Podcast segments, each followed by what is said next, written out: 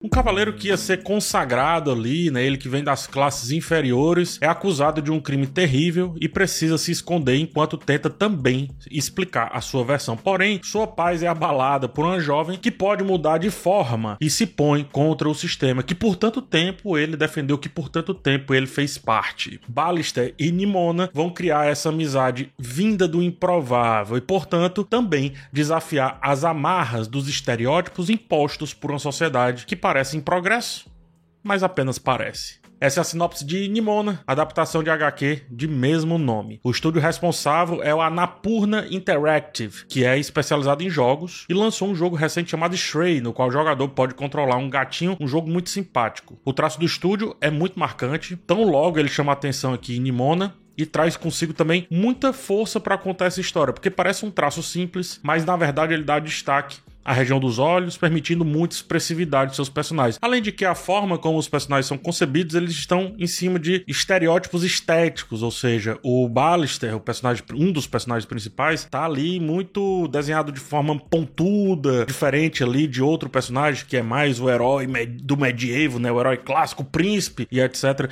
Ele aqui, o Ballister, é, os cabelos são negros, o olhar um pouco mais soturno, os traços mais pontudos de cima, né, da barriga para cima. O estilo do traço também é bem interessante porque torna as formas variadas. É um traço muito bonito. E essa expressividade que eu falei também será muito utilizada nesse jogo constante do roteiro que fica mudando de percepção e fica trazendo surpresas dentro dessa história. E que história, que é a coisa que mais interessa aqui. Que história. Nimona é uma metamorfa, isto é, pode se transformar em qualquer coisa, em qualquer pessoa, adotar qualquer aparência, mas mesmo assim não consegue ser plenamente aceita em lugar algum. Em vez de ser vista como heroína, salvadora ou simplesmente como alguém que tem uma condição exclusiva, recebe o oposto disso tudo. É rotulada como monstruosa e afastada por aqueles que nem ao menos a conhecem direito de alguma maneira apenas ouviram falar.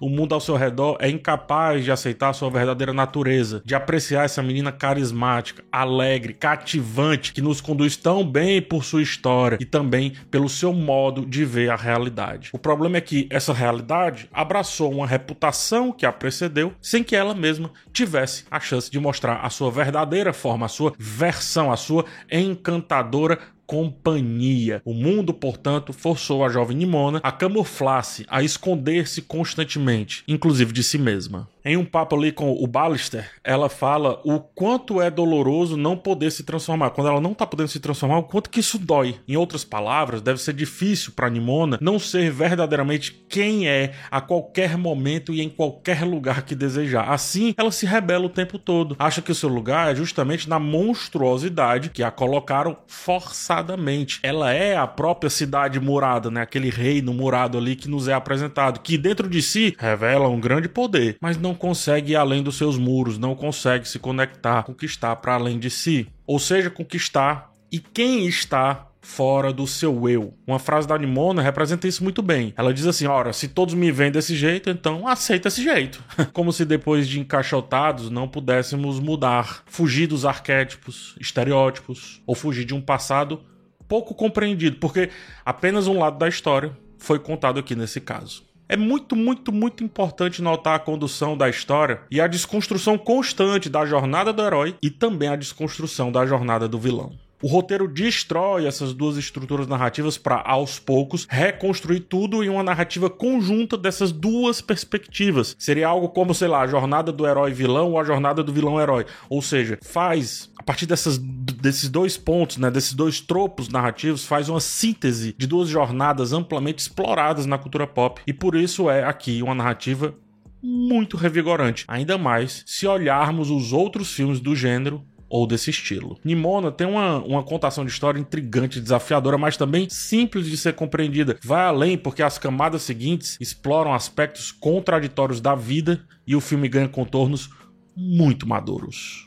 Acompanhar não apenas a Nimona, mas também a jornada do Ballister, né, o rebelde por necessidade aqui entre aspas, ilustra a luta enfrentada por aqueles que desafiam a norma, como se a norma fosse por algum motivo o padrão correto e incontestável. Em vez de serem reconhecidos e valorizados por suas habilidades, por quem são de verdade, por suas essências únicas, eles enfrentam medo e rejeição daquela sociedade, daquele imposto social. A história de Nimona surge como uma metáfora poderosíssima aqui para a luta incessante daqueles que buscam aceitação e acho que mais do que isso, conexão em um mundo que muitas vezes teme e desconfia do que não consegue compreender a uma primeira vista. É mais do que uma metáfora para aqueles que desejam encontrar essa aceitação, vai além. Trata-se de uma reflexão sobre aqueles que simplesmente desejam viver com a sua autenticidade e sem prejudicar absolutamente ninguém encontrando serenidade ao poder serem verdadeiros consigo mesmos, para além da aceitação do outro, mas também consigo. Nem toda capa pertence a um herói. É isso que essa história nos mostra. A história demonstra aí essa cidade completamente encapuzada da verdade. O progresso aconteceu, a tecnologia em todos os lugares, mas o isolamento para com o mundo e, sobretudo, o isolamento da própria verdade faz a cidade nunca conseguir desgarrar de uma realidade mais conservadora, que pune aqueles que não andam na linha, mesmo que essas pessoas não tenham atacado os outros em nenhum momento, sobretudo na história verdadeira. É uma cidade falsa que busca ela mesma construir a sua própria história a favor dos costumes, contra o que decidiu ser, nesse caso, seu inimigo, já que, para garantir os seus muros, precisava definir o inimigo. Essa tal história forçada não tem, não traz, melhor dizendo, naturalidade para aquela cidade. O Ballister ia ser a criação do mito da ascensão, do mito do sucesso, que pode vir de qualquer lugar, da meritocracia, quando na verdade era fruto de uma mitologia artificial, de uma fortaleza estagnada nas próprias crenças, lendas, medos e vontade de prover a manutenção constante do status quo, ou seja, da normalidade, a normalidade escolhida por aqueles. Todos esses assuntos, olha só, estão em um filme inicialmente infantil. Nimona é de compreensão tranquila para todas as idades, mas constrói também compreensões intranquilas, isto é, desafiadoras para quem, obviamente, estiver a fim de ir além da camada inicial. Ele permite ao espectador que anseie por refletir sobre muitas questões a partir de vários temas que estão ao longo dessa história. Com muita sagacidade, traz conceitos de maneiras bem, bem leves, assim, bem tranquilas. Seja sobre a aceitação e rejeição, que eu já falei, seja sobre a conformidade social, seja sobre a luta pela verdade, e quando menos espera, ele está aprofundando em cada um desses temas. Ele nos convida, ele nos desafia da noção de que filmes para crianças devem ser superficiais ou bobos, e apresenta uma história que permite ao público, independente da idade, ponderar e questionar a realidade que está ao nosso redor, contestar a realidade a partir daquela realidade lúdica, fantasiosa, exagerada, por assim dizer como se a nossa também não fosse. O filme é tipo sua protagonista, é um quebrador de paradigmas. Evolui conforme o espectador for vendo ao longo dos anos e pode marcar sim uma geração se ele for realmente discutido, visitado e principalmente sempre revisitado.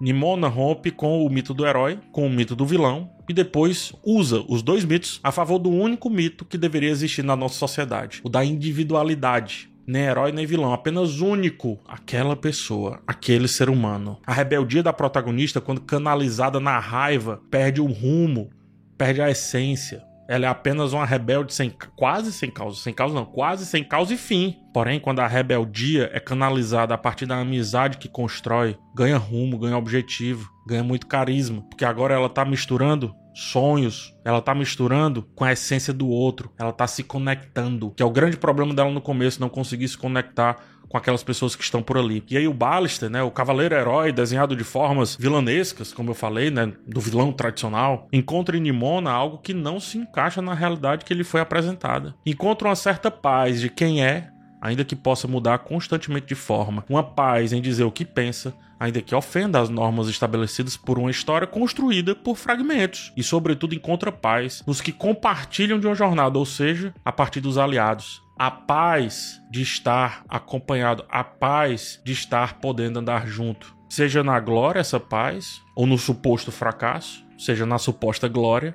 ou no fracasso de fato. Assim como é a sua protagonista para aquele mundo turrão, Nimona é um filme confortavelmente desconfortável. É uma rebeldia que serve para nos mostrar os outros lados das moedas que estão exatamente no nosso bolso. É um roteiro que não se abraça a modelos e mais do que isso, que busca ferir os modelos a fim de demonstrar outras formas de ver as histórias, de ver as lendas, de ver os mitos. Mostra como a animação pode ser recebida de diferentes maneiras a partir de diferentes idades, ou melhor do que isso, a partir de diferentes momentos de vida. Nimona é um jovem clássico da animação. Nasceu assim e eu acho que nunca morrerá.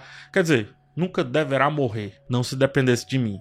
É um lindo filme, é uma linda jornada e tem belíssimas propostas de reflexão, repito, para vários momentos da nossa vida.